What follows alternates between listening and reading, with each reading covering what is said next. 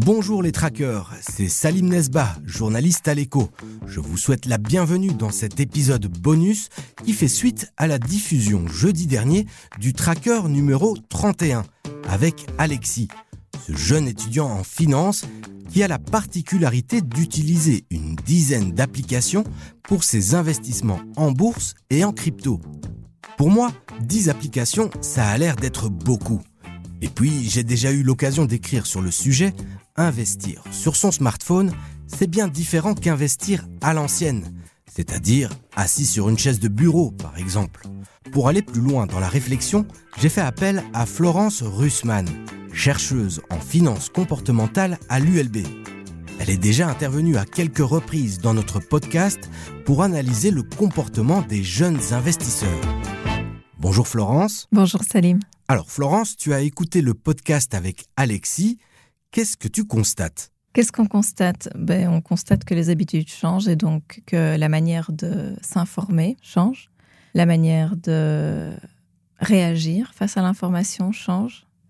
Je n'aime pas tellement avoir un discours c'est bien ou c'est mauvais. Je pense que le plus important, c'est de, de rester conscient, rester conscient de quel est le meilleur que la technologie peut nous apporter et puis quelles sont les failles ou les faiblesses qui vont se développer plus facilement au contact de cette technologie. Dans l'épisode avec Alexis, on, l'a beaucoup titillé sur son comportement, son attitude, et il nous répondait à chaque fois qu'il agissait en connaissance de cause, et pour preuve, il nous disait qu'il s'informait énormément avant d'investir son argent. Euh, s'informer et s'éduquer, c'est clairement quelque chose d'important qui peut aider à prendre de meilleures décisions. Et on le voit dans la recherche aujourd'hui. On peut distinguer deux types de biais comportementaux différents. Tout ce qui est biais cognitif et tout ce qui est biais émotionnel. Donc tout ce qui est biais cognitif, c'est comment on va traiter l'information qu'on reçoit. Notre cerveau va vouloir prendre des raccourcis, faire de l'heuristique pour pouvoir faire des choix euh, rapidement. Alors que les biais émotionnels vont être liés à la manière dont on se sent et euh, à nos émotions face à une certaine situation.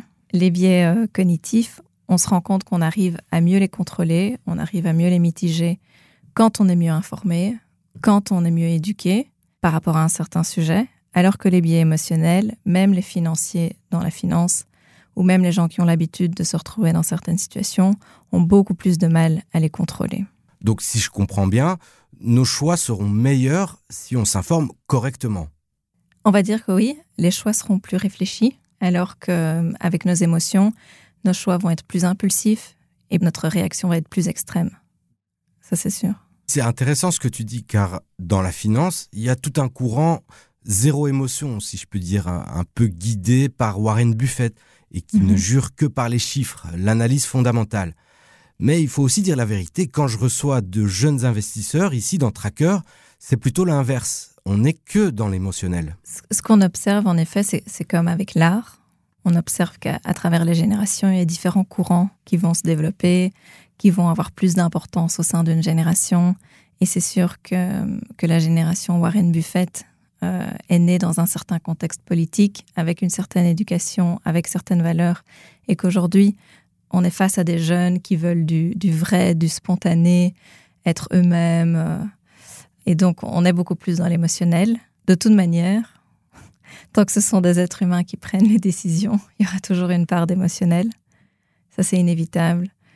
Après, on peut mettre en place certains outils ou certains garde-fous, soit pour gérer ses émotions, soit pour ne pas tomber dans certains pièges liés à l'émotionnel.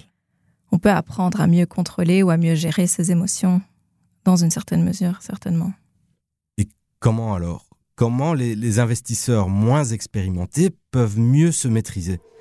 La psychologie nous informe sur certaines choses, notamment le fait que la manière dont quelqu'un va se comporter face à une situation financière bon père de famille ou spéculative est indépendante. Donc on peut très bien se comporter en très bon père de famille, mais adorer prendre du risque dans des situations spéculatives. Donc déjà, on peut distinguer, même au sein de la finance, tout ce qui est spéculatif de tout ce qui est plus fait dans une logique d'investissement durable. La deuxième chose que je dirais, c'est que par rapport à tout ce qui est investissement et, portefeuille qu'on veut gérer en tant que bon père de famille, il y a un biais comportemental qui est maintenant très connu et reconnu et qui a même été mesuré de manière mathématique, c'est tout ce qu'on appelle prospect theory et loss aversion. Donc le fait que les gens vont donner beaucoup plus de poids aux pertes qu'aux gains qu'ils font. Et qu'est-ce que ça implique? Ben, Ça implique que euh, les gens vont pas traiter les pertes et les gains de la même manière et vont pas réagir de la même manière quand ils se retrouvent dans une certaine situation. Et parfois, ils vont se retrouver bloqués dans une situation de statu quo où ils vont pas oser vendre parce qu'ils vont toujours espérer pouvoir récupérer cette perte. Et donc, comment est-ce qu'on peut contrer ce genre de, de biais comportementaux? Typiquement, avant même d'investir dans un actif, on pourrait se dire quelles sont mes attentes? En termes de gains, quel est le rendement attendu que j'espère pour le risque que je prends? Mais quand je prends un certain risque, si je veux être rémunéré pour ce risque que je prends, ça veut aussi dire que je me mets dans une situation où potentiellement je vais perdre de l'argent. Sinon, on se tourne vers les actifs sans risque. Et du coup, c'est toujours intéressant au moment où on achète un actif de se dire à partir de quel retour attendu je revends, j'encaisse mon gain et je suis satisfait de mon investissement mais également à partir de quelles pertes je me dis, si ce ne sont pas des facteurs macroéconomiques, un peu comme euh, la crise du Covid en mars, où il y a toute la bourse qui plonge pour des raisons, on va dire, un peu incontrôlables, et là, on peut espérer que tout remonte au moment où l'économie se calme. Ben aussi, alors, à ce moment-là, si c'est pas dû à des facteurs macroéconomiques, quelle est la perte que je suis prête à accepter, mais aussi dont j'ai la discipline de me dire, je n'encaisserai pas plus de, pertes et je me retire. J'ai peut-être pas fait le meilleur investissement, je l'accepte. C'est le risque que j'ai pris. Et c'est souvent trop tard, non? On l'a entendu dans l'épisode avec Alexis, il regrette certaines opérations. Il dit même qu'il aurait dû agir plus tôt. Oui, ce qui était intéressant dans le témoignage d'Alexis, c'est en effet qu'il parle avec du recul. Et il exprime un peu ce regret, où il dit oui, voilà, j'aurais dû sortir à ce moment-là parce que maintenant je me retrouve dans une situation ben, où je n'ai plus rien à perdre, parce que j'ai déjà perdu 99%, et euh, je ne peux que espérer que ça remonte pour essayer de perdre moins. Mais si je perds 100 ou 99, au final, il est un peu dans une, situation où il n'a plus rien à perdre. C'est donc bien plus tôt qu'il faut agir alors? J'encouragerais les investisseurs à garder un journal avec leurs investissements, on va dire, les plus importants, et que avant, au moment où ils investissent, dans cet euh, investissement qui regarde, OK, quel est le risque que je suis prêt à prendre? Mais qu'est-ce que ça veut dire prendre de risque Pourquoi est-ce qu'on est rémunéré pour le risque qu'on prend? Parce qu'il y a cette probabilité justement de perte, de faillite ou de pas revoir son argent ou en tout cas pas de le revoir à 100%. Et donc il faut se poser la question quelle est quelle est la perte maximale que je suis prêt à endurer? Et donc en fait, c'est avoir conscience du risque qu'on prend et alors de se mettre des trackers pour. Mais moi, je le mettrais aussi euh, dans les gains, parce qu'il y a certaines personnes qui sont là, ouais, je fais du 40%. Oui, ok, mais statistiquement, c'est énorme. Bon, dans certains marchés plus que d'autres, mais d'avoir cette discipline, de se dire, bon, ben, quel est le retour que j'attends de mon investissement et quelle est la perte maximale que je suis prête à accepter en investissant dans cet actif? C'est une bonne idée ce journal de bord. On va demander d'ailleurs à nos auditeurs s'ils tiennent un tel journal, s'ils suivent leurs investissements à travers le temps. Oui.